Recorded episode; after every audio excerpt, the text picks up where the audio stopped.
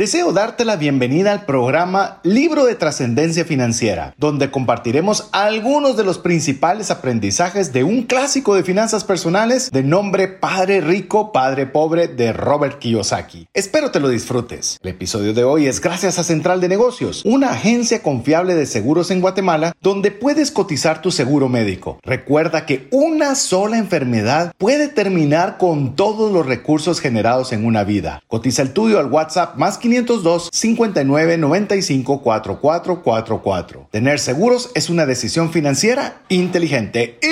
¡Iniciamos! Comienza un espacio donde compartimos conocimientos y herramientas que te ayudarán a tomar decisiones financieras inteligentes. Esto es Trascendencia Financiera. Soy César Tánchez y de no ser en la playa, rara vez estoy descalzo.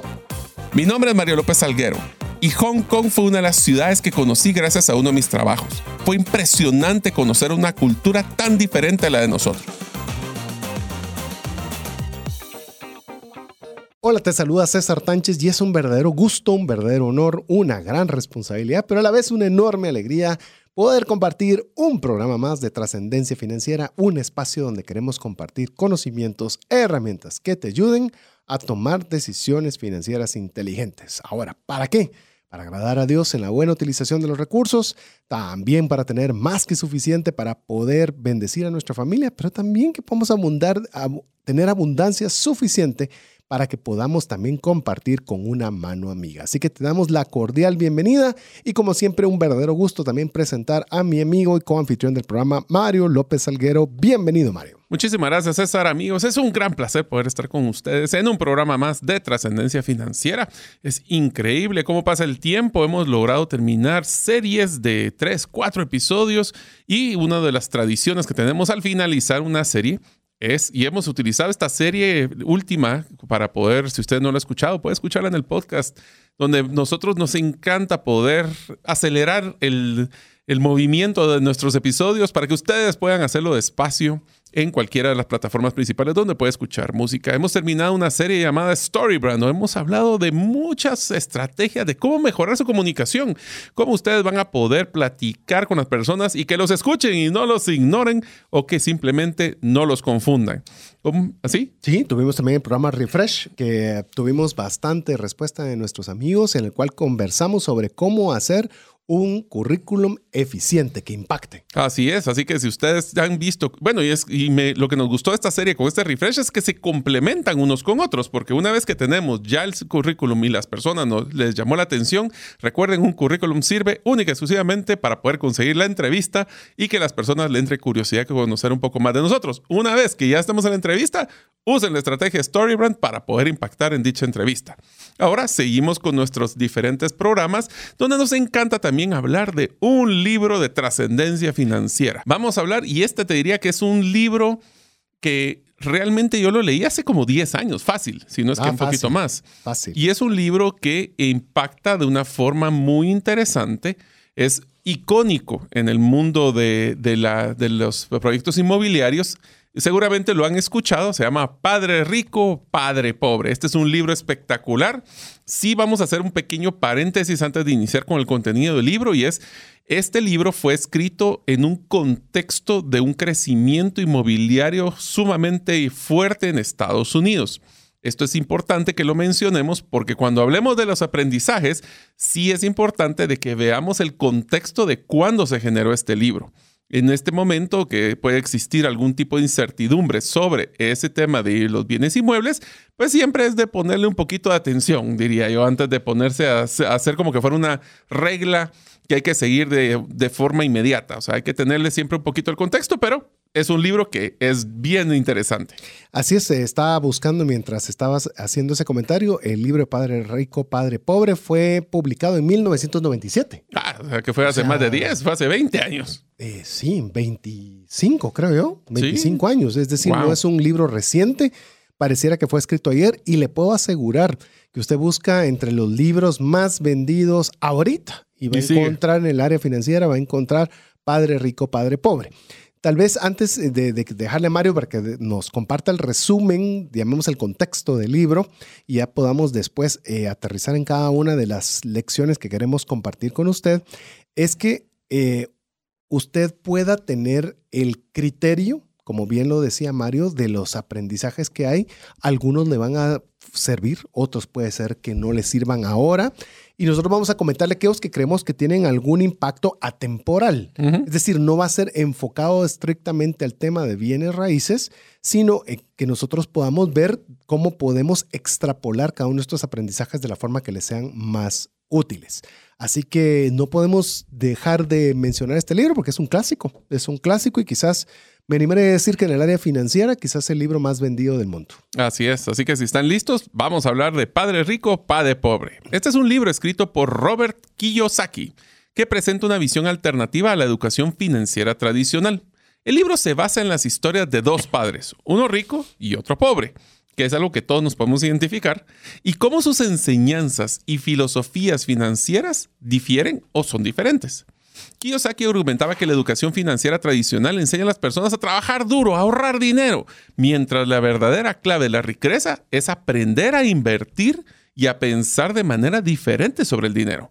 El libro también aborda temas como la deuda, la inversión en bienes raíces, la importancia de tener varios flujos de ingresos. Suena algo parecido como que lo que nosotros... Algo lo hemos comentado nosotros. ¿Será que algo aprendimos nosotros de este libro? Algo, algo nos caló. En pocas palabras, Padre Rico y Padre Pobre es un libro que busca enseñar a las personas a pensar de forma diferente sobre el dinero y a tomar medidas para alcanzar lo que llamamos nosotros trascendencia financiera. En el libro le llaman libertad financiera. Así es, así que es un libro que esperamos que usted también pueda eh, pasar y comentar con nosotros. Eh, si lo han leído, ¿será que hacemos la primera tarea? ¿Cuántos de ustedes, amigos, nos pueden escribir en el WhatsApp más 502 59 19 05 42? ¿Quiénes, ¿Cuántos de ustedes han leído este libro? Y si nos pueden decir, lo he leído y qué fue un aprendizaje que hayan obtenido de dicho libro. Eso nos encantaría, primero, para saber que están escuchándonos. Segundo, para sentirnos que tienen ese apapacho con nosotros de que estamos generando contenido de valor. Y tercero, para ver qué fue lo que aprendieron de este libro incluso que nos ponga entre los aprendizajes o si le gustó o no le gustó, qué tanto le influyó, porque he encontrado personas que ven este libro casi como que fuera la Biblia, es decir, si él lo dijo, así es, y a veces tomando decisiones muy dramáticas, eh, muy radicales, y como cualquier cosa que nosotros vamos a tratar en trascendencia financiera, es que usted tenga criterio. Es decir, que usted vea las posibilidades, las opciones, los conocimientos y aplique aquellos que usted crea que le van a ser de ayuda y de bendición. Así es, así que si estamos listos, ¿qué tal si empezamos con la primera sección que es cuáles fueron los 21 lecciones, 21, eso es interesante, 21 lecciones que podemos atraer de este libro? Si quieres empezar con el primero, vamos a hablar que la mentalidad de riqueza es esencial para alcanzar la riqueza financiera. Y voy a explicar qué significa esto y esto sí fue uno de los aprendizajes que a mí me cambió la forma de pensar. Nosotros estamos claros que cuando hablamos de riqueza tenemos que basarnos en el contexto de dónde nacimos, cómo nos vivimos y qué es para nosotros el concepto de riqueza. Para algunas personas una riqueza puede ser sentirse tranquilos, como César ha mencionado, ese gusto de poder ir a comer en un restaurante y no preocuparse por la cuenta. Para otras personas puede ser riqueza tener, ya no tener deudas. Para otras personas la riqueza puede ser simplemente comprarle los zapatos que tanto deseaban nuestros hijos. O otras personas puede ser un viaje a través del mundo. Esto significa que nosotros ser rico es un tema subjetivo y se basa en que nosotros busquemos siempre la abundancia para poder tener esa visión de buscar recursos para generar más abundancia. Inclusive con lo que estabas diciendo, yo creo que hay, hay varias cosas que me gustaría eh, compartir con usted. Uno, ¿qué es ser rico? Es decir, es la, palabra, obviamente el libro se llama Padre Rico, Padre Pobre, por eso es que vamos a hablar mucho tema de riqueza, No es que nosotros queremos decirle que ese es el objetivo, sino porque ese es el contexto del libro. Sin embargo, eh, si nosotros comenzamos a ver estadísticas mundiales, donde nosotros podemos ver que cuántas personas tienen acceso a agua, agua, agua, la que usted abre el grifo y solo deja caer podemos pensar que cerca del 75% de la población mundial no tienen acceso así de fácil al agua. O sea, ser rico puede ser tener agua en nuestra casa. Ya no digamos, por ejemplo, el promedio de, la enorme mayoría de personas es tener un ingreso diario de 10 dólares diario. Entonces, si usted gana 300 dólares al mes o el equivalente a 300 dólares por mes está sobre la, le llamamos el grupo, llamemos privilegiado del mundo. Sí. Entonces, a veces nosotros somos los primeros que nosotros no, no, no dimensionamos la palabra riqueza. Por eso me gusta que usted tenga ese parámetro de saber si usted puede tener esa mentalidad de que usted es una persona que tiene mucho de que estar agradecido.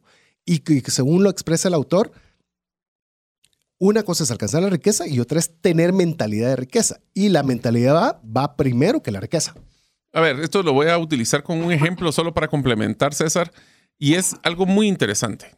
Cuando nosotros pensamos en un modelo de sobrevivencia, que es cuando estamos en una situación complicada y lo que queremos sobrevivir, es difícil soñar con la riqueza, porque estamos bajo un contexto de que tengo que hacer lo necesario para sobrevivir.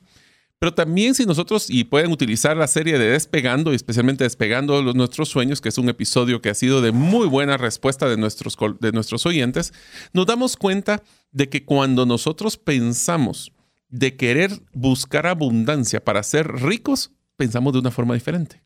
Pensamos de una forma defensiva, dejamos de pensar de una forma defensiva de sobrevivir a una ofensiva de poder generar más riqueza. Sin lugar a dudas. Sin lugar a dudas. Entonces lo importante, y si usted es una persona que profesa fe, una persona cristiana, primero debe cambiar su cabeza. Primero debe ser su cabeza. Inclusive cuando tengo la oportunidad de poder eh, dar capacitaciones a empresas, lo primero que va cuando es un, llamemos un proceso y no solo es una charla, el proceso es primero comencemos a soñar. Sí, pero ¿y por qué es importante soñar? Yo lo que quiero es que aprendan a hacer el presupuesto. Porque cuando uno está con problemas financieros, inmediatamente deja de soñar. Y al dejar de soñar, eso significa que perdemos la fe. Perdemos la fe, perdemos la esperanza. esperanza, sí. Y entonces no vamos a tener la energía necesaria para utilizar las herramientas, que el presupuesto, control legal son herramientas.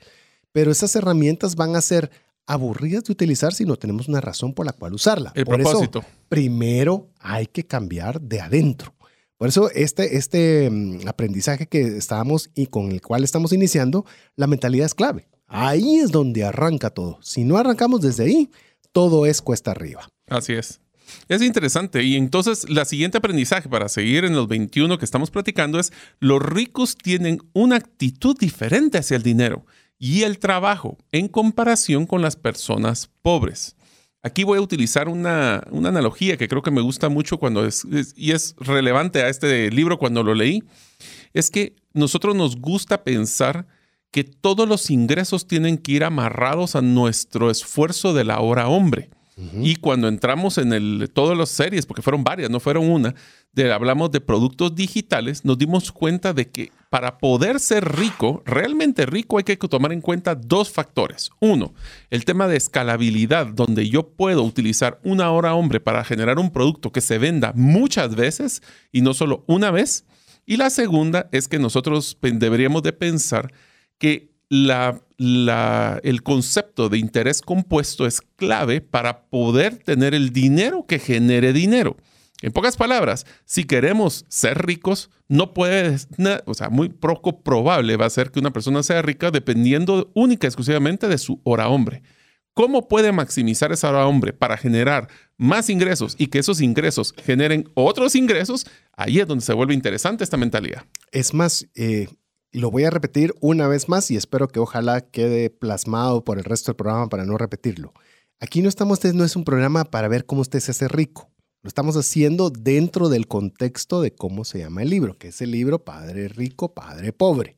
Para que vamos a mencionar tal cual está el aprendizaje y nosotros le vamos a dar el contexto. Porque si no, después, mire que es una de un programa donde solo lo que quieren ver es cómo uno se vuelve rico. No es eso. Ya le dimos el contexto, pero quería volverlo a recalcar. Bueno, este, este, segundo aprendizaje para mí es muy importante. El primero lo enmarcamos en base a la mentalidad necesaria y este ahora es una actitud hacia el dinero y el trabajo. Es decir, la forma en la cual yo voy a trabajar es diferente de uno a del otro. La que, de acuerdo al autor, el que está, eh, llamemos una posición de riqueza, tiene una actitud del trabajo diferente. Quiere ser productivo, quiere generar más, quiere poder eh, complacer a más clientes, quiere Pero llegar tiene a más limitaciones, mercados. tiene limitaciones, ese es el problema. Sí. Tiene limitaciones de su hora hombre especialmente. Seguro. Y lo que lo, tal vez el- la diferencia que yo quiero remarcar con el tema de la actitud es que el que puede tener una actitud de pobreza puede decir, a mí me pagan por estar de 8 a 5 Ujú. y no me voy a quedar un minuto más ni voy a llegar un minuto antes, porque eso es lo que yo tengo que hacer. Esa es una actitud que básicamente podríamos pensar no es la mejor actitud que nos podría ayudar a escalar en la, en, en la línea, en la, ¿cómo se llama? En la jerarquía de la empresa, a tener más oportunidades, a conseguir más clientes. Y yo no estoy diciendo que tenga que trabajar de 5 a 12 de la noche, pero miremos cuál es nuestra actitud hacia el trabajo. Y hoy esto, actitud hacia el dinero. Lo, el dinero lo miramos como algo sucio, algo que, que debería no existir, o lo vemos como algo que tiene el potencial no solo de cambiar nuestras vidas, sino también de impactar a más personas. Y regreso al concepto anterior que mencionaste. ¿Y cuál es el propósito del dinero? Entonces, si nosotros solo es el dinero por sacar dinero o para gastar dinero, realmente vamos a ser felices siendo. Y esa es otra cosa. Ser rico. A ver, te hago una pregunta, César, así A ver. rápido antes de, seguir con el siguiente aprendizaje. ¿Ser rico es, significa ser feliz?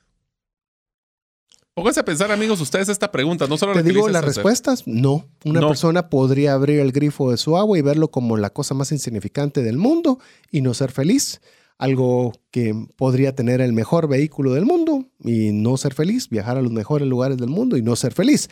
Paréntesis, lo opuesto tampoco es, ah, entonces los que tienen mucho no viven feliz. Conozco gente que tiene buena cantidad de recursos y viven muy felices. Le Recordemos el punto que acabas de mencionar.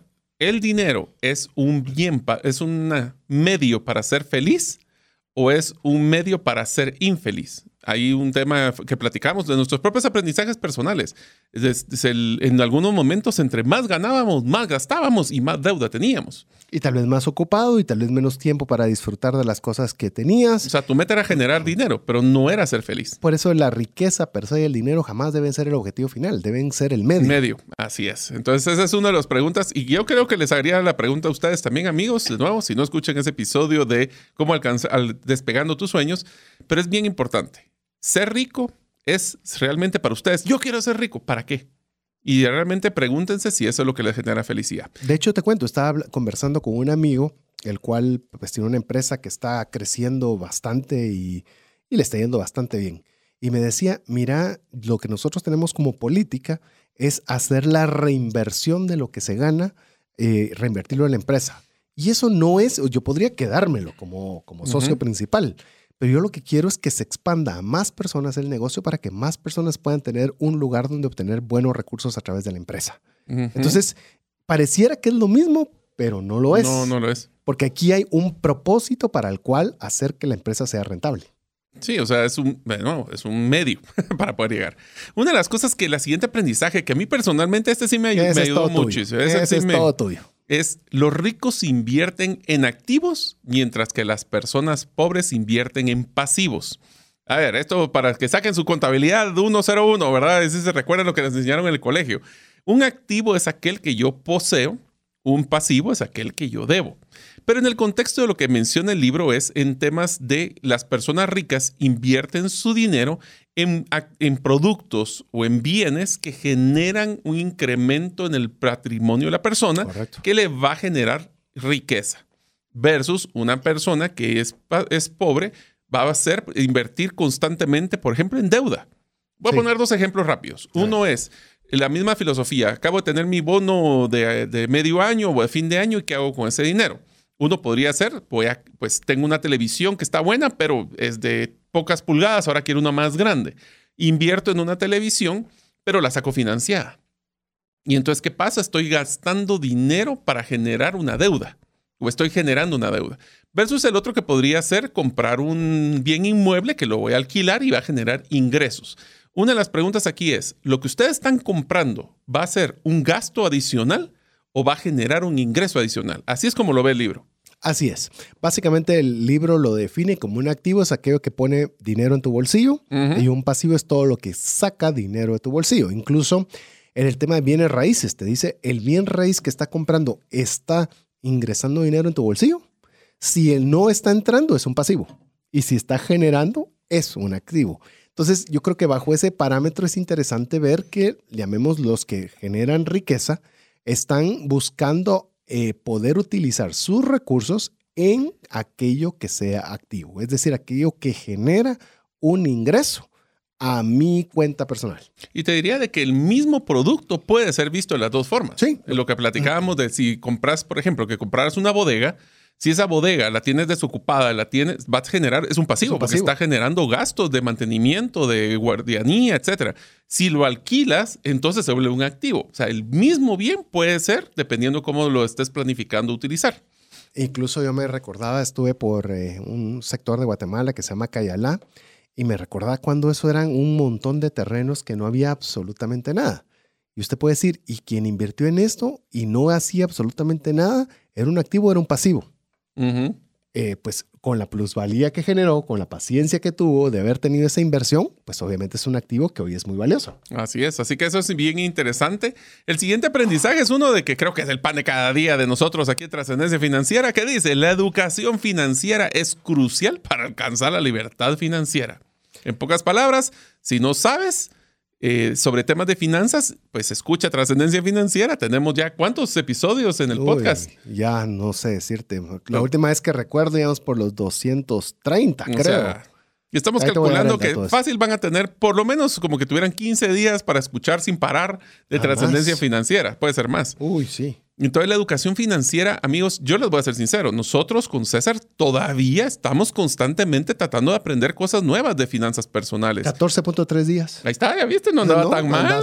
Mira, Buenos números, buenos números. ahí está que salga el ingeniero de algo. Sí, está bien. Entonces, lo que nos damos cuenta es de que la educación financiera es algo que todos los días cambia. O sea, estamos hablando de que lo que yo aprendí con este libro en el 97 ha modificado mucho mi vida, pero también ha cambiado mucho los modelos desde dónde invertir, cómo sacarle provecho a un retorno en inversión, temas digitales, temas de e-commerce. Todas estas cosas son las pequeñas que estamos nosotros viendo que han cambiado desde el 97. Así es. La educación financiera, hay una frase bíblica que se ha utilizado de forma secular muy amplia que dice, y conocerás la verdad y la verdad te hará libre. Entonces, lo importante es cuál es la verdad. Eh, ¿Cuál es la verdad sobre el dinero? ¿Cuál es la, la verdad sobre cómo utilizar adecuadamente el dinero? Entonces, ahí es donde la educación financiera es clave si nosotros queremos ser libres financieramente. Pero si ese es nuestro objetivo, es el lugar a donde queremos llegar y no nos educamos financieramente, pues vamos a encontrarnos con problemas. Así es. ¿Qué te Eh, parece si vamos al siguiente? Va. Entonces el siguiente dice, este, este me encantó, dice, los ricos no se endeudan para consumir, sino para invertir. ¿Qué quiere decir esto? La deuda no necesariamente es mala, Así es. es para qué estoy usando la deuda. El ejemplo de que lo voy a utilizar, que es el que me toca a mí en mi vida personal, yo obviamente no tengo el capital como para poder invertir en propiedades teniéndolos en cash. Y sí he tenido varias hipotecas que ahí voy avanzando, gracias a Dios. No crean que estamos libres de deuda aquí en Trascendencia Financiera. También tenemos nuestras deudas, pero son activos que están generando suficiente ingreso para pagar inclusive la cuota que se paga de la hipoteca. Versus tener que endeudarme para poder comprar un activo que no, que no va a generar. Es el activo versus pasivo. Sería aquí endeudarse para pasivos es lo peor que puedes hacer. Sí, sin duda. Este es un ejemplo muy claro de que tenemos que huirle a la deuda de consumo porque no nos produce absolutamente nada. Al contrario, nos quita y nos quita mucho. Pero yo creo que vale la pena solo tomar un pequeño paréntesis, César. ¿Qué es deuda de consumo?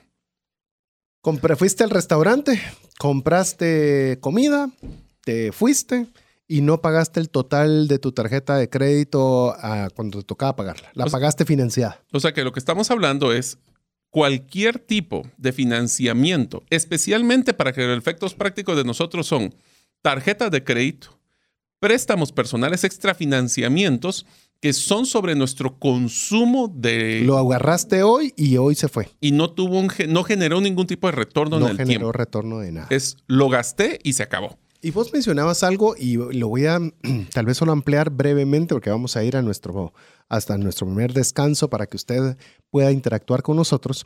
Es, por ejemplo, suponga usted que usted compra un bien raíz y ese bien raíz lo va a comprar financiado. Que si usted escuchó la serie compra apartamentos como inversión y si no lo animamos a que lo vaya a buscar, aprendimos algo que para nosotros fue, eh, ocasionó un shock. ¿Y qué fue ese shock? De que es más inteligente comprar un apartamento financiado que de contado. Y eh, numéricamente y lógicamente todo causa, causa sentido, como inversión. Oiga bien, como inversión. ¿Por qué? Suponga que usted compra un apartamento, da un enganche y su cuota mensual es de 100. Y lo que le van a rentar ese apartamento es por 150. ¿Significa que estás sacando dinero de tu bolsillo o te está quedando dinero en tu bolsillo? A pesar de que es financiado. Te estás quedando con 50 cada mes. Entonces, al quedarte con 50 cada mes, ¿qué significa eso? Que ese, esa deuda que estás teniendo no solo la está pagando el inquilino, sino te está dejando incluso hasta dinero en tu bolsillo. Así que bueno, con esto vamos a hacer nuestra primera pausa para darle a usted espacio que nos pueda escribir al WhatsApp más 502 59 19 05 42. Y ahí, ¿qué es la, Hay tareas, recordame, porque sí tiraste varias. Así que. Uno es. ahorita solo llevamos una, que es si usted ha escuchado este libro, Padre Rico, Padre Pobre, lo ha leído que nos mande un mensaje al más 502 59 19 05 42 y nos diga si lo leyó, cuál fue el aprendizaje que más le gustó o impactó su vida. Si llegara a fallecer la persona que lleva el ingreso al hogar, ¿se tendrían los recursos económicos para poder seguir adelante? Si la respuesta es no, el seguro de vida es algo imprescindible a contratar. Adquiere un seguro de vida de bajo costo que te devuelva todo lo aportado en 20 años. Cotiza el tuyo al WhatsApp más 502 5995 4444. ¿Sabías que según Employee Financial Wellness, un empleado ocupa más de 144 horas laborales al año lidiando con problemas personales de dinero? Mejora la productividad de tu empresa proporcionándole a tu equipo educación financiera. Solicita una propuesta al WhatsApp más 502 59 19 Si el contenido de este programa te genera valor, compártelo en tus redes sociales. Trascendencia financiera.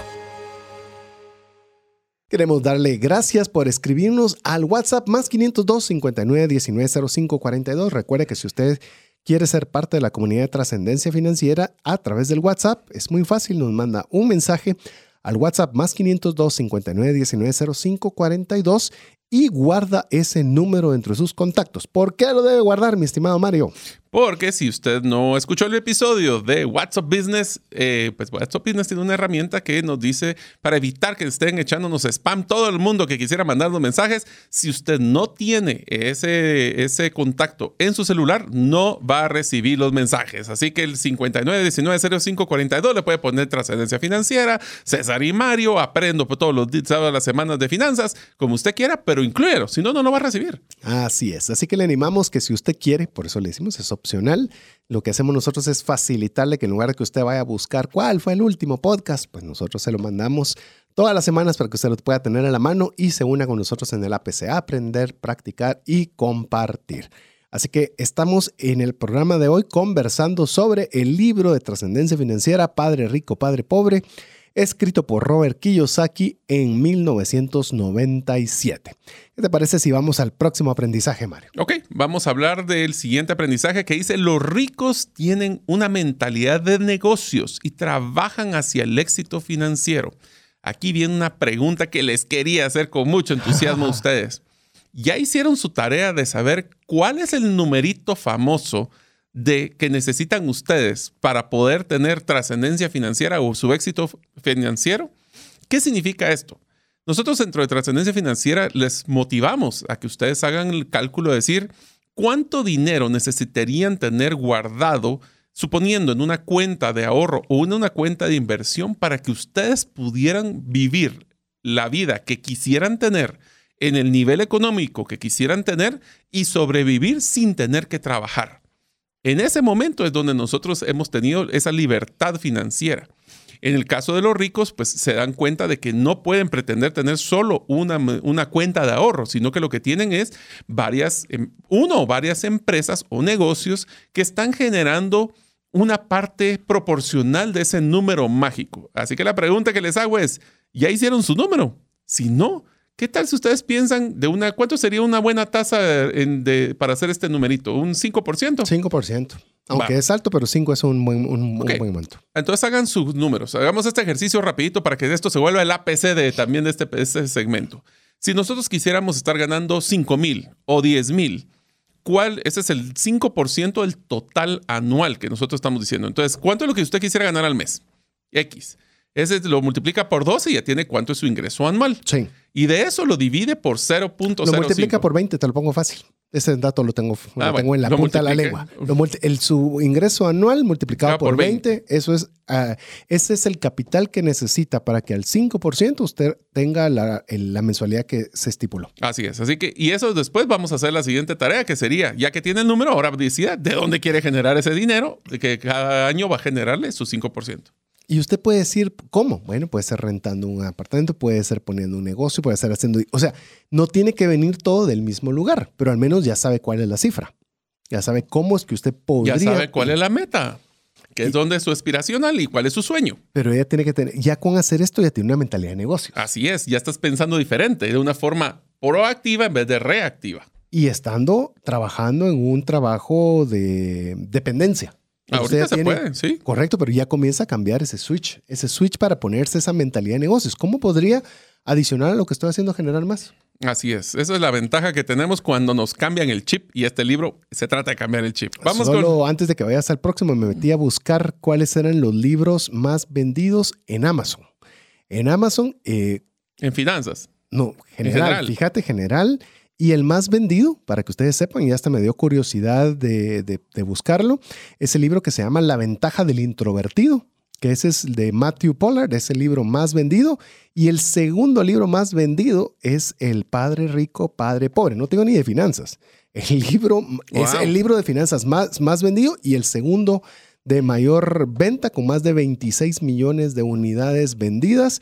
Y eso que el libro salió hace casi 30 años. Así, es. Así que para que se den cuenta que sí, muchas personas se hicieron clic con este libro. Así es. Así que si están haciéndole clic a este contenido de este episodio, ahora ya saben por qué se trata. Así es. El siguiente aprendizaje es los ricos tienen un enfoque a largo plazo. ¿Será que esto me trae recuerdos cuando hablamos de criptomonedas? Pero bueno, Ajá. mientras que las personas pobres tienen un enfoque a corto plazo. ¿Qué es lo que significa acá? Nosotros estamos claros de que para poder generar un valor sumamente interesante de retorno con el interés compuesto, interés compuesto es cuando los, ustedes ganan un poquito de interés, pero el siguiente mes les pagan interés de los intereses que habían generado antes. Entonces se vuelve una bola de nieve que va creciendo y por ende el pensar a largo plazo es que al principio es difícil porque te- miren, yo estoy claro a César y a nosotros eh, y a mí nos cuesta eso de que queremos esto y nos gusta esto, pero sabemos de que si lo gastamos ahorita, ese dinero lo hubiéramos podido invertir en otra cosa que nos hubiera generado seguramente los intereses para haber comprado el producto, pero me tuve que aguantar las ganas por seis meses o un año. Eso significa la mentalidad a corto plazo. Si yo logro sacrificar mi, ¿cómo es que le llamamos? Esa gratificación instantánea, nosotros vamos a poder generar capital que genere el dinero para ganarnos todos los gustos, pero hay que tenerlo a largo plazo. Sin duda, la mentalidad a largo plazo usted la va a ver en países desarrollados. Usted va a buscar Estados Unidos, va a buscar Europa o va a buscar aquellos países que usted admira por su economía. Se da cuenta que normalmente tienen mentalidad de 10, 15, 20 años. Ujú. Nosotros tenemos mentalidad de 5, 10, 20 minutos. Nosotros queremos todo inmediatamente y ahí es donde nos damos cuenta porque esos países generan alto, alto, altos ingresos. Recuerdo haber leído también en la parte que estaba estudiando sobre la economía emiratí, en la cual ellos construyeron un muelle que era el muelle más grande del mundo, donde todo el comercio de que se hacía por mar, llamemos si agarraran todos los barcos, todavía sobraría espacio en ese muelle. Y dijeron, ¿cómo es que haces eso? Es que yo no estoy viéndolo para hoy o para mañana. Yo estoy viendo que este va a ser el hub naval de los próximos 15, 20 años. ¿Qué crees que pasó a los 5 años? Se Ya quedaron cortos. Sí, Se porque quedaron tenían el cortos. potencial. Eso es mentalidad de largo plazo. No solo es pensar, ala, pero ¿y qué voy a hacer con esto? Y ya no vino ni un barco. Usted piense, es decir, sea diligente en el día a día, pero trabaje con mentalidad de largo plazo. A ver, eso es eh, como dice la película que si lo construyes ellos vendrán. If you build it, they will come. Así es. Otro anuncio, fíjate que me metí a curiosear. Míralos, vos lo podés ver acá. Ajá. Los más vendidos de Amazon hoy. Hoy. Hoy es la psicología del dinero que ya lo ya lo tuvimos, hicimos, ya lo tuvimos, eh, que fue un, eh, si no, búsquelo, es uno de los libros que más les ha gustado a los amigos de trascendencia financiera de Morgan Housel y mirar el puesto número 2 y el número 3. Padre rico, padre pobre. ¿Y la diferencia? Es que uno es de bolsillo y el otro no es de bolsillo. Ah, la gran- ¿Y cuál es el cuarto? Cuarto, psicología del dinero, otra de bolsillo. Y el otro, el puesto número 5, padre rico, Padre padre, pobre. pobre. Wow. Y si te das cuenta, los más deseados está padre rico, pobre, los más regalados, padre rico, padre pobre. Impresionante, 27 años después. Eh, y, esto, y esto pensemos a largo plazo. Imagínense que Eso usted... es largo plazo, mira. Imagínate que vos logras esforzarte a hacer lo mejor posible para hacer un libro que 27 años después todavía sigue siendo en el top 3 del mundo. Ala, ese sería el sueño de cualquier persona, creo yo. Pero bueno. Increíble. Pero para eso es necesario el próximo consejo. Y Así es, que es que los ricos tienen una mentalidad, oigan esto, que yo soy responsable. Mientras que las personas pobres tienen una mentalidad, ¿es culpa del gobierno o culpa de otras personas? Nos, nos caen de vu en estos, en estos tiempos, ¿verdad? Sí, ¿y será que esto nos trae el, el tema Por de... elecciones. Sí, no solo eso, sino que también el tema, por ejemplo, en el tráfico. Si nosotros estamos pensando, yo soy responsable de que si me estoy enojando constantemente o si es culpa de alguien más que este tráfico esté como esté. Especialmente para todos los amigos que nos están escuchando en el tráfico el día de hoy. Pero nos damos cuenta de que la autorresponsabilidad nos empodera. Si yo sé que yo voy a poder cambiar mi vida y que no dependo de lo que otras personas hacen, yo tomo la decisión hacia dónde quiero ir. Versus, yo, esto es, ¿recordás qué analogía que utilizo, César? De cuando decimos, bueno, aquí hay dos opciones. Tú estás en el río de la vida. Hay dos formas. O tú diriges tu barco o el río te lleva a donde quiere. Pero si te lleva a donde quiere, que no te sorprenda si estás en un lugar donde no querías estar. Seguro. Entonces, esta es la pregunta. ¿Quieres tomar control de tu vida y quieres ser yo soy responsable para ser rico? O si no, pues es que como no puedo porque mi jefe no me deja, porque el gobierno no me deja, otras personas no me dejan, eso es una responsabilidad pasiva. Inclusive esa actitud es más amplia, ¿verdad? Y se lo digo en el caso individual de que las tarjetas de crédito son Malas. lo peor y que son A, B o C. Mire, está bien, hay veces que llamemos las tasas de intereses no son las que nosotros quisiéramos, pero ¿quién gastó el dinero? ¿Quién fue el que firmó el contrato al momento de recibir esa tarjeta? Ah, sí, pero es que pusieron un montón de cláusulas. ¿Quién era el responsable de leerlo? Hmm. Y disculpe que porque sé que lo que le estoy diciendo eh, puede enojarle, molestarle, incluso usted se vea tentado a ya no querer escuchar el programa. Pero nosotros estamos teniendo actitud de yo soy responsable o estamos delegando la, la responsabilidad en otros a pesar de que nosotros hayamos tomado esas decisiones. Es que ¿por qué lo pusieron si no me di cuenta? No me di cuenta. es nuestra responsabilidad. Te lo voy a poner, no me tomé el tiempo de leerlo. Yo, yo a veces, por ejemplo, incluso co- que están hablando de tema de que es culpa del gobierno y otros, realmente, ¿quién tiene la responsabilidad? O sea, ¿quién tiene? Yo tengo, soy el responsable del programa de radio, soy responsable de las empresas que tengo la oportunidad de dirigir, soy responsable de las acciones en mi casa. Es, eh, yo soy responsable, bueno Oh, o malo. Pero esa es una actitud, amigo, amiga, que es, es bueno tenerla. Incluso cuando usted se equivoca, si usted hizo algo que es errado y usted asume la responsabilidad, eso habla bien de usted. Incluso usted va a una entrevista de trabajo, que ya que vimos con el tema del, del CV, y mire que le hagan la pregunta, ¿y usted cómo está financieramente con sus tarjetas y todo? Yo usé mal mis tarjetas. Llegué a estar complicado con ellas, pero ya las estructuré y estoy comenzando a salir. Eso es yo asumo una responsabilidad. Me equivoqué, asumo la responsabilidad y estoy resarciendo. Eso habla mejor que hacerse loco y, Lo que y pasa es que- burlar la responsabilidad que no va en favor suyo ni de nadie. Yo solo voy a hacer un pequeño, un- una metodología que yo aprendí, César, que me parece muy interesante como complemento de esto. Esta es una metodología que quien me lo enseñó fue Franklin Covey, que dice que existen dos círculos, el círculo de influencia y el círculo de preocupación.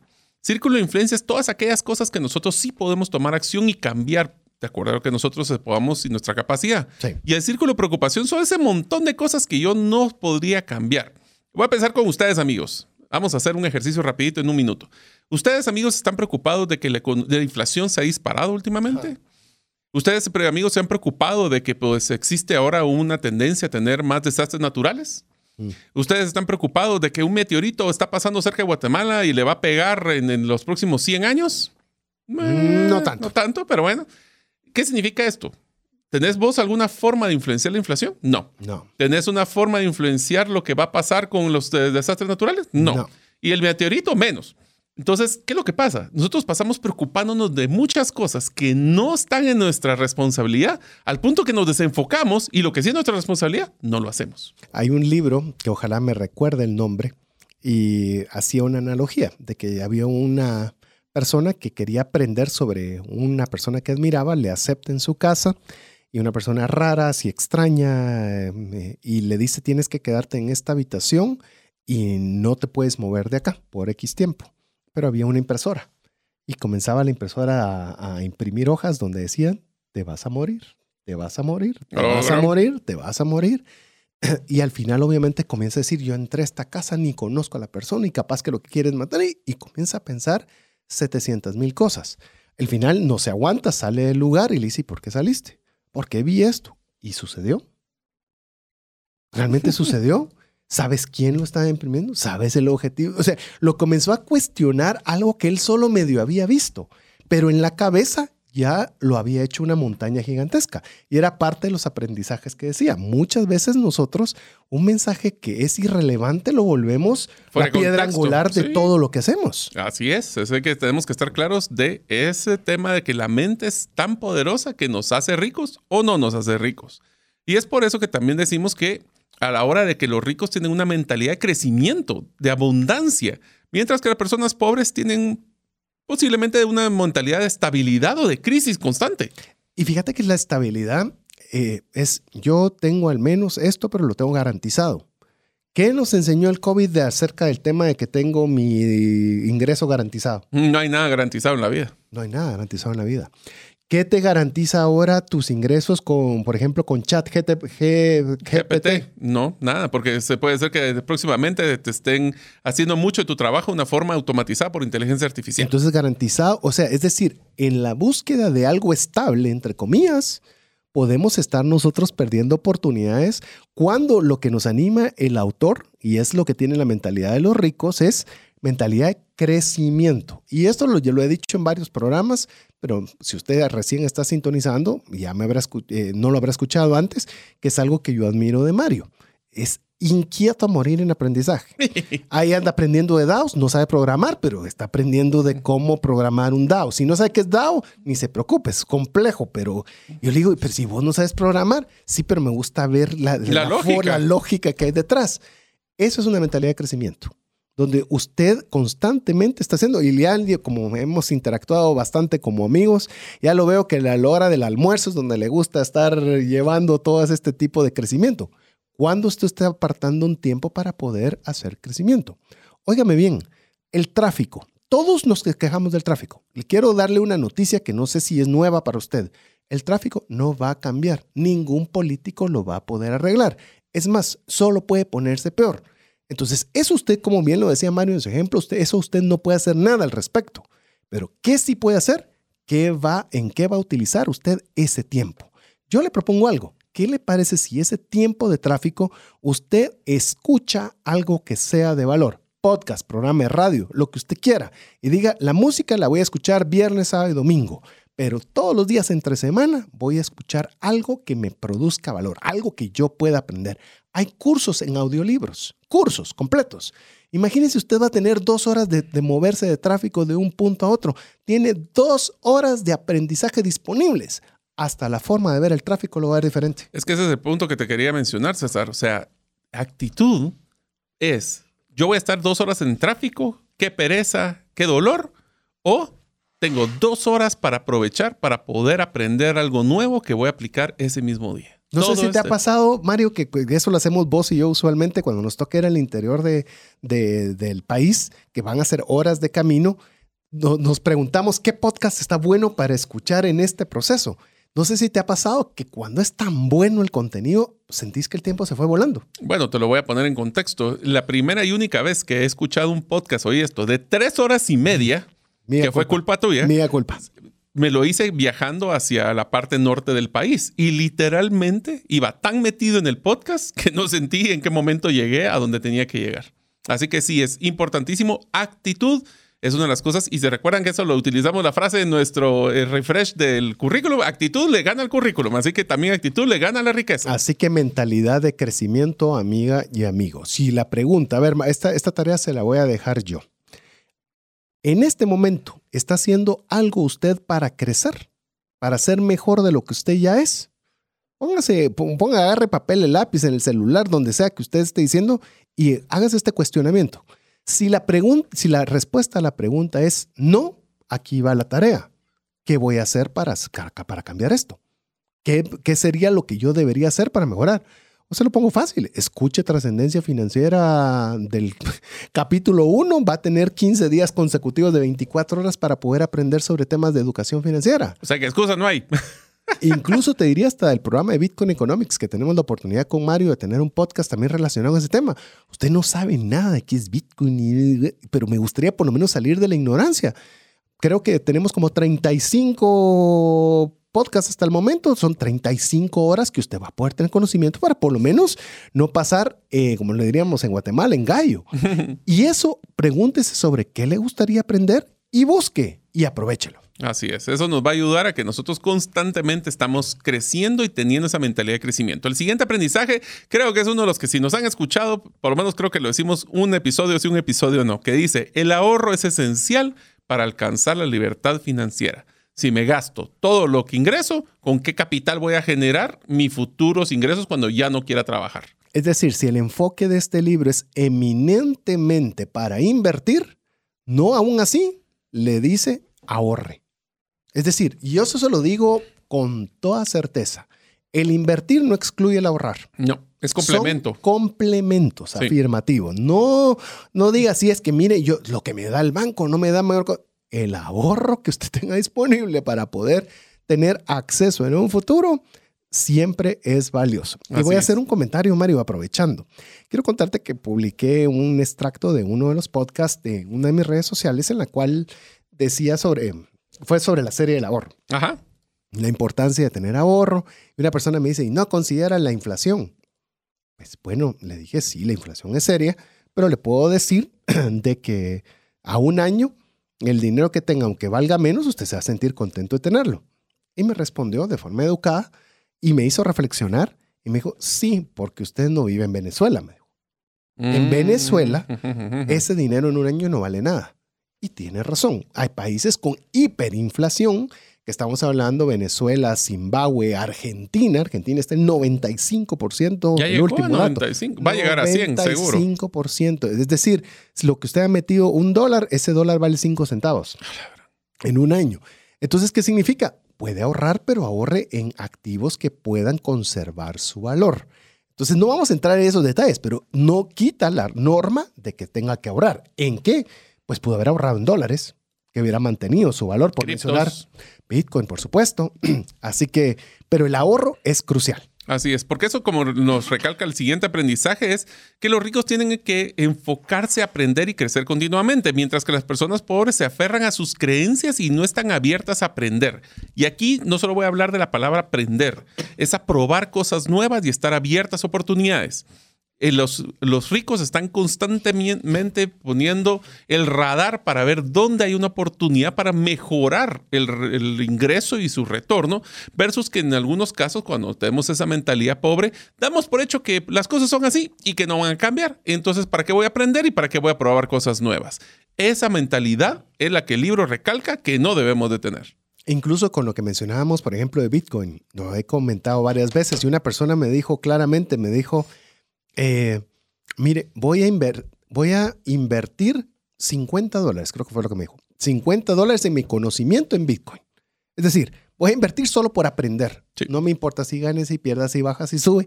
Eso es lo que voy a estar dispuestos a invertir para aprender. Yo le digo de Bitcoin, háblelo de vender. Usted dice, ah, es que yo voy a poner un negocio de vender ropa. ¿Qué le parece si usted compra, invierte una cantidad de ropa y la vende el fin de semana? A ver si puede vender. ¿Será que puede vender? ¿Será que conoce el gusto de las personas? ¿Será que, o sea, des el gusto de aprender en la práctica? APC.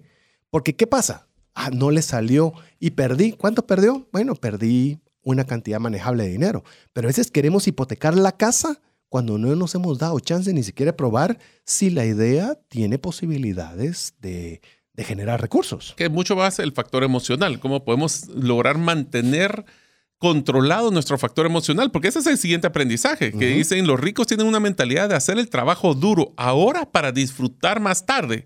No es al revés, no es hacer el trabajo suave para que lo disfrute ahorita y tal vez algún día me logre entrar algo. No.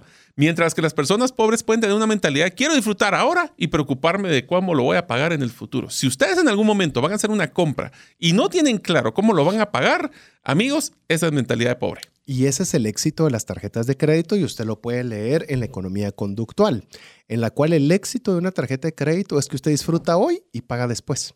Así es. Le, y cada día le, ponen más difícil. Le retardan el, sufrimiento. El, sufrimiento. De pagar. Y en cambio disfruto yo hoy. Entonces, obviamente es muy atractivo. Entonces, ahí es donde usted tiene que tener cuidado y decir todo aquello que yo disfruté hoy y retargo lo que tengo que pagar, tal vez lo debería considerar al revés. Es decir, estoy dispuesto mejor a sacrificarme duro hoy para poder disfrutar de estos éxitos el día de mañana. Así es. El otro de los aprendizajes, porque seguimos, son 21, así que estamos, todavía vamos para varios. Los ricos tienen una mentalidad de propiedad, mientras que las personas pobres tienen una mentalidad de alquiler.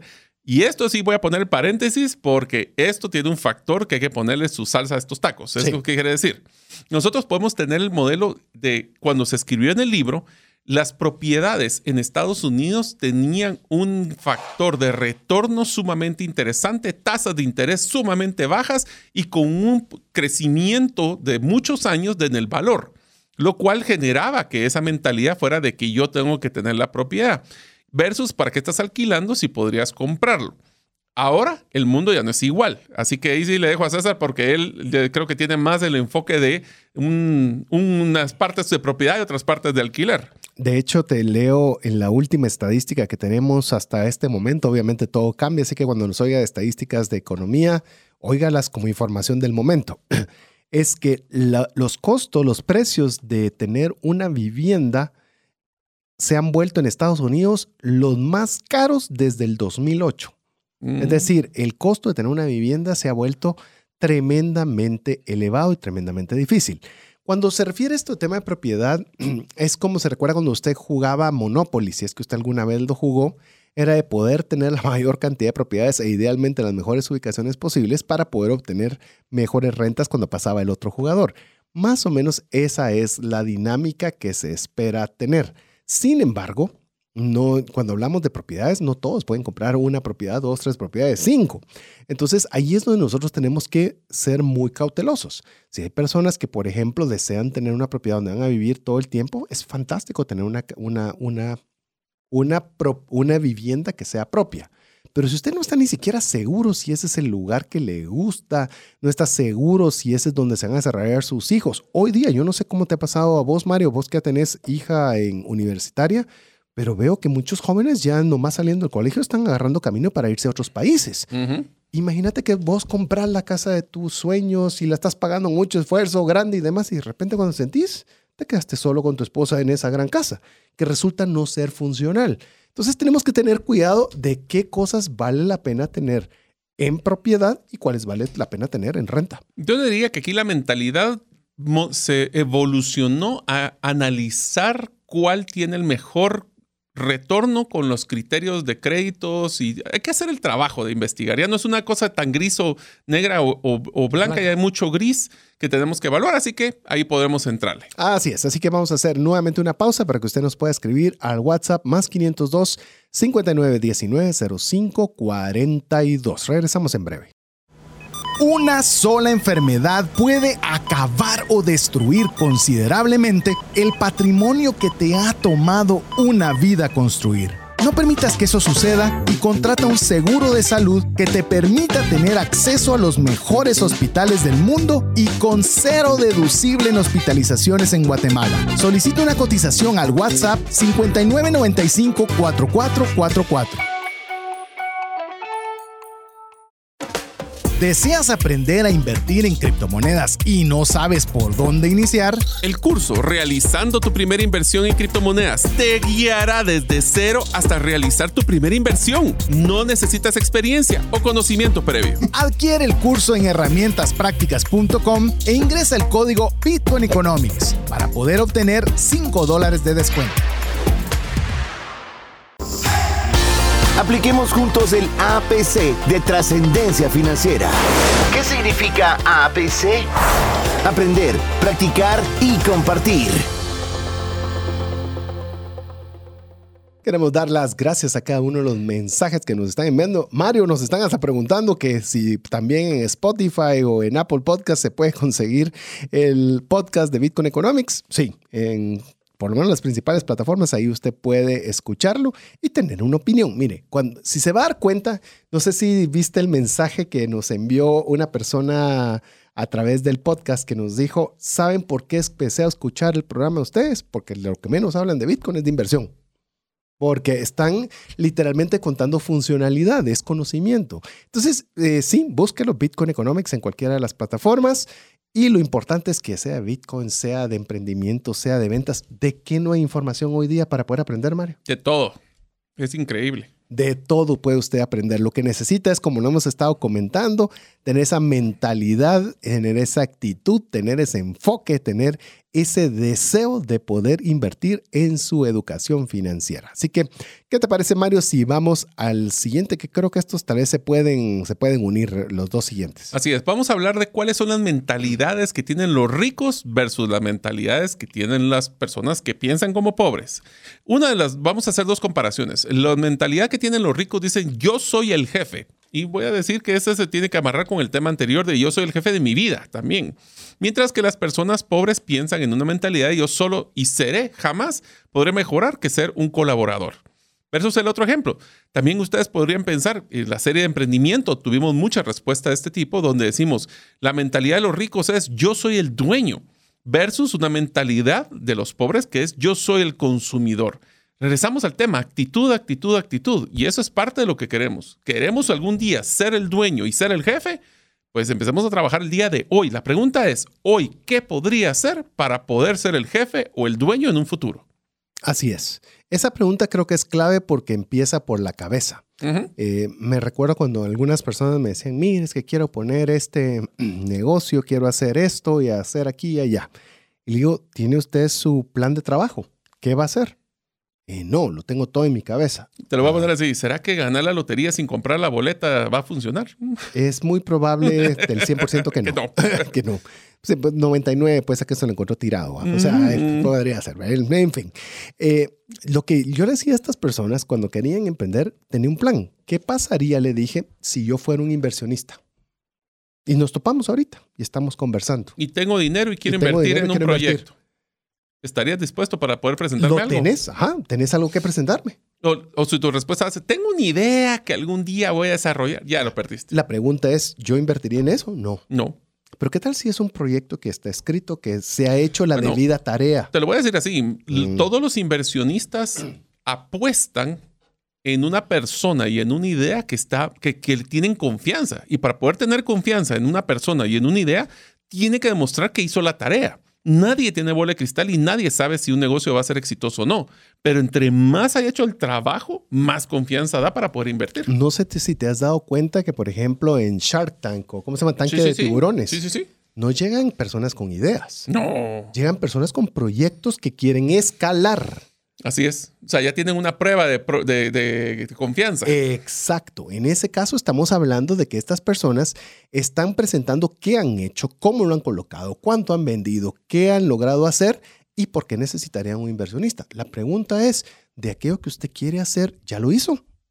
Ya lo probó, como dijimos. Eh, es que mire, ya tomó yo quiero, el riesgo para poder probar su idea. Yo quiero poner una tienda de ropa en mi pueblo Buenísimo. Ya lo vendió siquiera el fin de semana para ver si conoce el gusto de la gente de su alrededor. En vez de haber comprado un contenedor, podría haber comprado un par de bolsas de ropa y tratar de venderlas y Las vendí rapidísimo y todo se fue inmediato. Le voy a contar una anécdota rápida de mi hija. Mi hija chiquita se es tremenda, es comerciante a morir. Ella tiene nueve años y decidió que para, yo creo que lo comenté ya, que necesitaba eh, juntar para el regalo de su hermana y no tenía nada y comenzó a ver qué tenía disponible en su cuarto y comenzó a vender a los juguetes de un restaurante de comida rápida, comenzó a ver que habían algunos dulces en particular y esos dulces eh, los, se los comenzaron a comprar y los vendió rapidísimo. Obtuvo lo de su hermana y dijo, bueno, esta cosa está funcionando. Entonces decidió que le dieran más para que ella pudiera venderle a más personas y comenzó a generar recursos. Quiso diversificar su negocio y pidió otro tipo de cosas y se dio cuenta que esas cosas no se vendieron tan rápido. Entonces dijo, ahí no está el negocio, entonces ya no me des de esto, sino el otro. Pero eso es probando. Eso, eso, y me gustó la dinámica que la hizo ella solita de estar sacando sus conclusiones, de ver a qué le iba a poner su tiempo y su esfuerzo. Y eso es lo que nosotros tenemos que hacer. Esa es que a mí me gusta llamarla la prueba de concepto. Hay una prueba de, prueba de trabajo y una prueba de concepto. ¿Qué tal si su concepto puede ser algo tangible o no? Y te recuerdas, Mario, que nosotros estábamos queriendo hacer una iniciativa, que la queríamos presentar a posibles inversores en, fuera de Guatemala, y no lo hicimos. ¿Por qué? Porque no teníamos una prueba de concepto válida. Y hasta que nosotros no tengamos una prueba de concepto válida, realmente nuestras posibilidades de poder generar interés en alguien más van a ser mínimas o nulas. Entonces, mi consejo, y casi me animo a decir nuestro, pero no lo puedo decir por Mario, es trabájelo como que si ya lo tuviera y hágalo en pequeño. Demuestre que en pequeño funciona y que alguien puede ayudarle a que se vuelva mediano o grande. Al final del día, lo que nosotros queremos es confianza. Regreso al punto. Si yo confío, si tú ya hiciste el trabajo para por lo menos venderme la idea. Así es. La siguiente mentalidad que también es muy interesante es que dime con quién andas y te diré quién eres. Los ricos se rodean de personas positivas y exitosas, mientras que las personas pobres se rodean de personas negativas y fracasadas. Y aquí viene un tema que yo realmente lo aprendí hace mucho tiempo y se volvió parte de mi vida, es, yo creo que existen dos tipos de personas en nuestra vida, los que te llenan de energía y los que te drenan energía.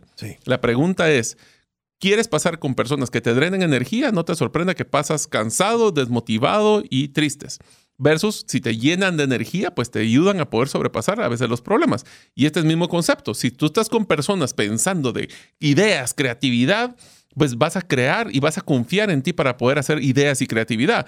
Versus que si todo, no, ni probes para que si vas a fracasar, hombre. Con la economía así como está, este cambio de gobierno y, La inflación y que todos son problemas y nubes negras y el tráfico. Ay, mejor no. Y, y, tal vez yo quisiera solo añadir brevemente a esto, no significa que usted debe ser una persona pesada y prepotente de decirle, eh, yo ya no me junto contigo porque no sos una persona negativa que no influye nada positivo en mí. No, es que usted se proponga estar con personas también que admira, personas con las cuales usted puede crecer, personas que usted puede aprender, personas que usted le gustaría también poder seguir los pasos. Y entonces se vuelve una, una tema de proactividad. Se va a dar cuenta que de forma, no sé, eh, automática, si es la palabra correcta o, o de alguna forma indirecta, de que poco a poco las personas negativas se van a aburrir de estar con usted, pues porque usted ya no le da vuelta a su negatividad. Sí. Y las personas que son más proactivas, que están con, con más optimismo, y usted se pega, comienza a ver que hay más conexión, porque están hablando en el mismo canal. Así es. Hay uno, y esta misma mentalidad se traslada a la siguiente aprendizaje. Este es uno de los que a mí me encanta, lo voy a cambiar un poquito como dice el libro, pero dice, los ricos tienen un enfoque a la solución de problemas, mientras que los pobres tienen problemas a cualquier solución. Eso es lo cambié yo. Del libro dice, mientras las personas pobres tienen un enfoque en problemas. Yo digo, y ellos tienen un problema para cualquier solución. Así que... sí, no, y yo no sé, e, esa parte ha sido quizás de las personas que más me cuesta a mí tratar. Aquellas que te encuentran todo lo malo en todo. O sea, tienen una avidez y sé que muchas veces si lo vemos en el tema de los... Eh, el abogado del diablo famoso. No, en los enneagramas. ¿Te recordás que estaba el tema de que hay personalidades que te recuerdas con la historia que ponían los enneagramas de los monos, que había un mono que era el negativo, el que todo miraba el mal y era nervioso y todo. Sacaron ese mono de la comunidad de monos y se extinguieron los monos, porque era el único que avisoraba los problemas y... Mm, sí, ya me acordé. Eh, búsquelo, hicimos, creo que es, no me recuerdo cuántos episodios de Enneagramas, si usted lo quiere revisar y ver, pero ¿qué le quiero decir? Una cosa es como puede ser una, llamemos un tipo de personalidad, pero fuera de control. Donde realmente todo es problema, pero nunca hay solución. Tal vez esa persona que tiene problemas le va a dar enfoque y le va a dar puntos ciegos que usted quizás no pudo ver. Y voy a poner a Mario otra vez de ejemplo, lo he estado tirando varias veces al, al ruedo, que por ejemplo por ser demasiado positivo no lo vea. ¿verdad? Por ser muy positivo, por ir hacia adelante con todo, pues a veces escuchar este tipo de opiniones puede darle una opinión en dos líneas. Pero eso no significa que ese sea el modus operandi de todos en todo momento, sino realmente, eh, ¿qué vas a vender? Si no solucionas un problema, ¿qué vas a vender? Y me refiero no vender algo físico, sino incluso como en tu trabajo. Si no solucionas tu eh, lo que te pusieron a hacer y solo ves problemas, Ay, no, no qué aburrido. que solo me esté qué pasando aburrido. problemas. Sí, qué aburrido. Yo te contraté para que me soluciones problemas. A ver, entonces voy a decirles esto en un resumen solo para que ustedes, amigos, los que estamos en gestión de laboral, dependiendo de que tenga un jefe, yo le voy a dar una recomendación. El jefe aprecia a las personas que aunque tengan un problema, siempre lleven, aunque sea una solución que no esté clara, no sea fiable, pero por lo menos pensaron en una solución. A los jefes llévenle soluciones para validar, no problemas para que ellos vean qué hacen. Eso de gerenciar para arriba no es una forma exitosa para poder ser el jefe. Ahora, yo sí quisiera mencionar que hay tres de mentalidades siguientes de las, de las que aprendimos en el libro que son interesantes para que ustedes vean la comparación entre la mentalidad de ricos y la mentalidad de pobres. La primera es, una mentalidad de rico dice yo soy un ganador versus una mentalidad de pobre es yo soy un perdedor. En la otra mentalidad, yo soy inversor versus yo soy una mentalidad que yo solo compro. O finalmente, yo soy rico si tengo una mentalidad de que yo soy dueño de mi vida o la vida me está pasando o solo sucede a mi alrededor. Miren qué interesantes tres Interesante esas tres mentalidades. Voy a, voy a tal vez eh, darle mi punto de vista sobre esta última, última que mencionó Mario. Yo soy el dueño de mi vida. Yo lo que lo traduzco realmente es que tengo lo que se dice en, inglés, que creo que es la, la forma más para los que saben inglés lo van a comprender mejor, que es ownership. Es decir, yo tengo una propiedad, responsabilidad, no sé cómo unirlas porque es una palabra bien diferente. Y la aprendí, si usted escuchó en los aprendizajes que tuve de Qatar, en el programa Búsquelo, aprendizajes de Qatar, eh, cuando esta persona que me estaba conversando me lo dijo, mira, yo tengo que darle a todas las personas algo de lo que sean dueñas. Todos deben ser dueños de algo. Y fue algo que me impregnó porque muchas veces nosotros tendemos a dar cierta parte de la actividad, a dar cierta parte de responsabilidad, pero todo tengo que ser yo como el papá de la gallina de los pollitos, donde tengo que estar viendo que todos hagan de todo. Y esta, y esta parte, le digo, fue algo bien importante. Y recuerdo en un proyecto en el cual inicié con una persona y, la vi capaz, ya conté la historia que me escribió directo y pudimos comenzar a trabajar juntos.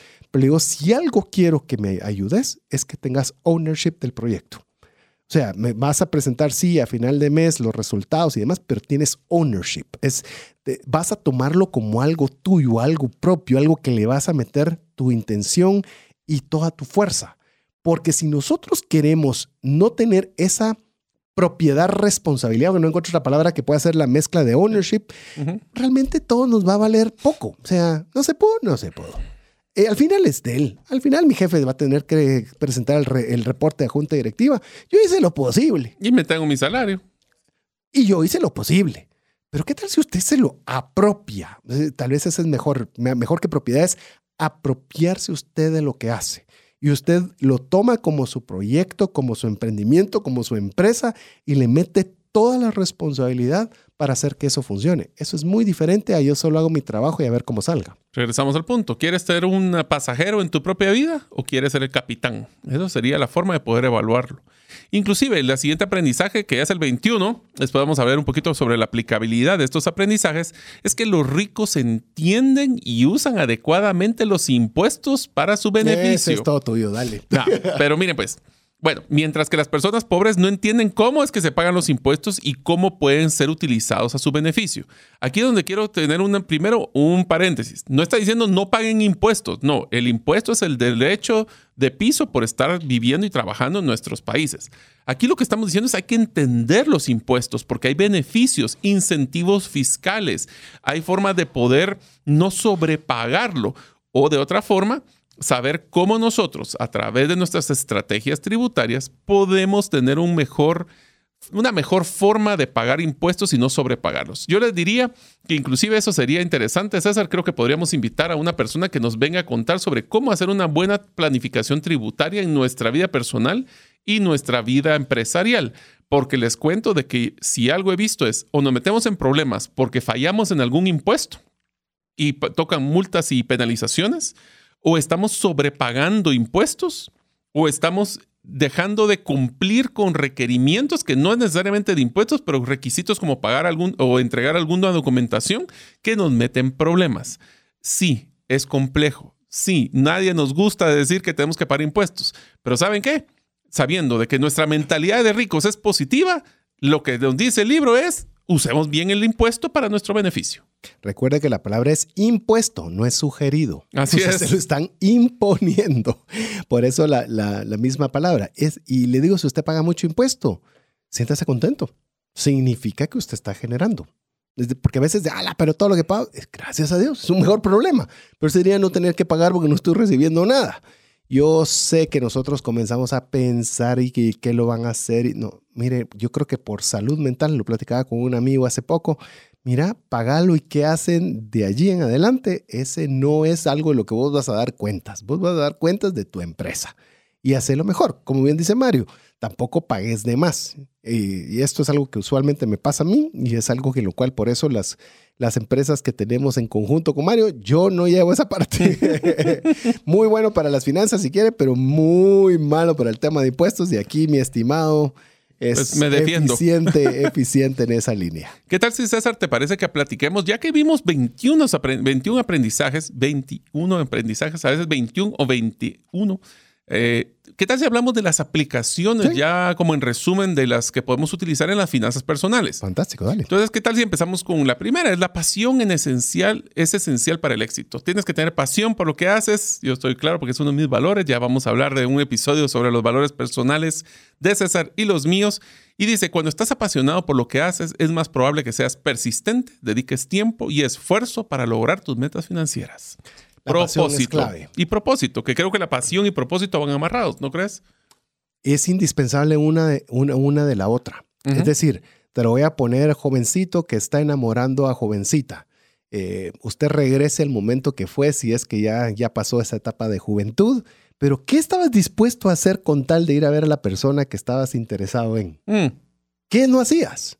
Y si no tenías vehículo, te ibas en bicicleta, si no ibas en bicicleta, te ibas en autobús, si no ibas en autobús, te ibas corriendo, pero hacías todo lo que fuera posible para poder hacer. O sea, había un fin, había una razón que movía esa pasión. está bonita la frase, la razón que mueve la pasión, que es aquello que realmente a nosotros nos apasiona, para que con ese propósito nosotros podamos ponerle la energía necesaria para poder alcanzar aquello que nos proponemos. Sin esas dos cosas, de muy poco sirve todo lo demás. Así es. Así que tiene un factor de acción. La pasión lo que hace es generar acción y no tener pasividad. La acción te mueve de la silla.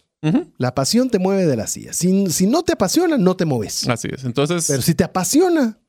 Que tiene un tema de salario emocional también, que es otro de los factores que te va a ayudar a que si haces un esfuerzo te regrese no solo monetaria, sino que emocionalmente. Y me voy a meter en un área donde vos sos más mucho más experto que yo. ¿Qué tal si uno como jefe dentro de una empresa, será que uno está dando el propósito para generar la pasión necesaria para hacer lo que tenemos que hacer para cumplir los objetivos? Porque si no lo estamos fomentando, pues que no nos extrañe también de no tener los rendimientos adecuados que nos gustaría tener.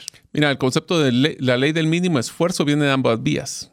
Si yo vengo y promuevo que lo que les, ustedes están haciendo es alquilarles el tiempo, la gente lo que va a hacer es hacer lo necesario para poder justificar ese alquiler de tiempo.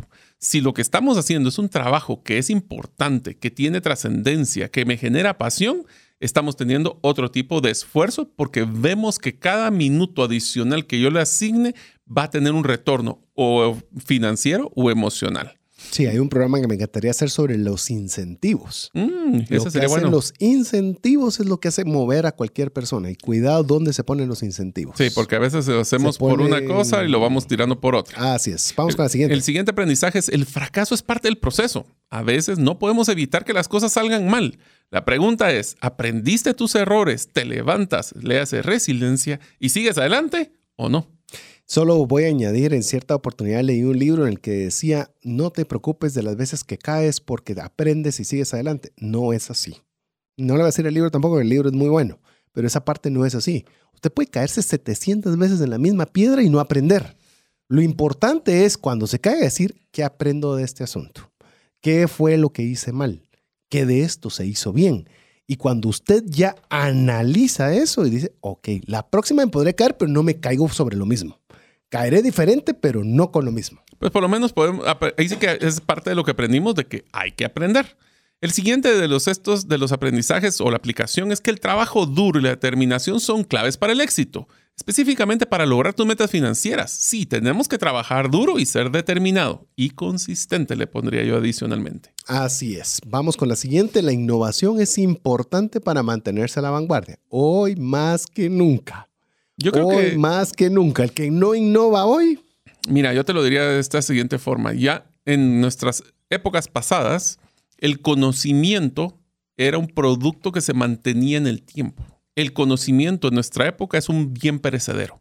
Lo que era aplicable hace cinco años o hace cinco meses o hace cinco días ya no necesariamente es una cosa que aplica. Y de lo del otro lado, si nosotros antes creíamos de que tener que sacar una cuenta de ahorro para largo plazo era la única forma de invertir, ahora existen muchas formas de poder hacerlo. Y es por eso que tenemos que estar actualizándonos en temas innovadores como nuevas formas de ahorrar dinero o inclusive mejorar nuestras propias finanzas. inclusive con el tema de la innovación. Por ejemplo, todos hablamos de cómo Blockbuster eh, fue a la dejó de existir gracias a Netflix y compañía. En ese tiempo no habían tantas redes sociales ni tanta información disponible en el momento. Entonces, llamemos, no nos enterábamos tan rápido, pero hoy nos enteramos de todo. Por eso es que usted ve, por ejemplo, cuando conversamos sobre temas como Bitcoin, por ejemplo, usted mira ahí metidos como sponsors a Visa, a Mastercard, a los principales bancos en las convenciones y demás. ¿Por qué? Porque vayan a, adoptarlo. Tal vez no, pero ya no quieren que les sean los próximos eh, blockbusters. Lo que ellos quieren es estar al tanto de la innovación tecnológica, la innovación financiera que se está dando para tomar su propio criterio. Pero ya es prohibido no innovar. Mm, es que, el que no- si no estás innovando, estás quedándote atrás. Y rápido. Sí. El siguiente es, por ejemplo, el liderazgo es esencial para guiar a tu equipo. Toma la iniciativa y lidera tus propias finanzas personales a ti y como por el ejemplo a otros. Y la Ownership. Ownership.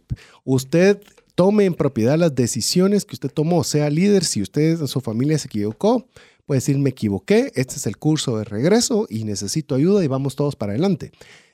Esa es la forma en la cual usted realmente va a poder hacer un impacto positivo en sus finanzas. De lo contrario, si vamos a echarle la culpa al mundo, al gobierno, a las tarjetas, a quien usted quiera, simplemente estamos perdiendo tiempo valioso que podríamos utilizarlo para reconstruir. Así es.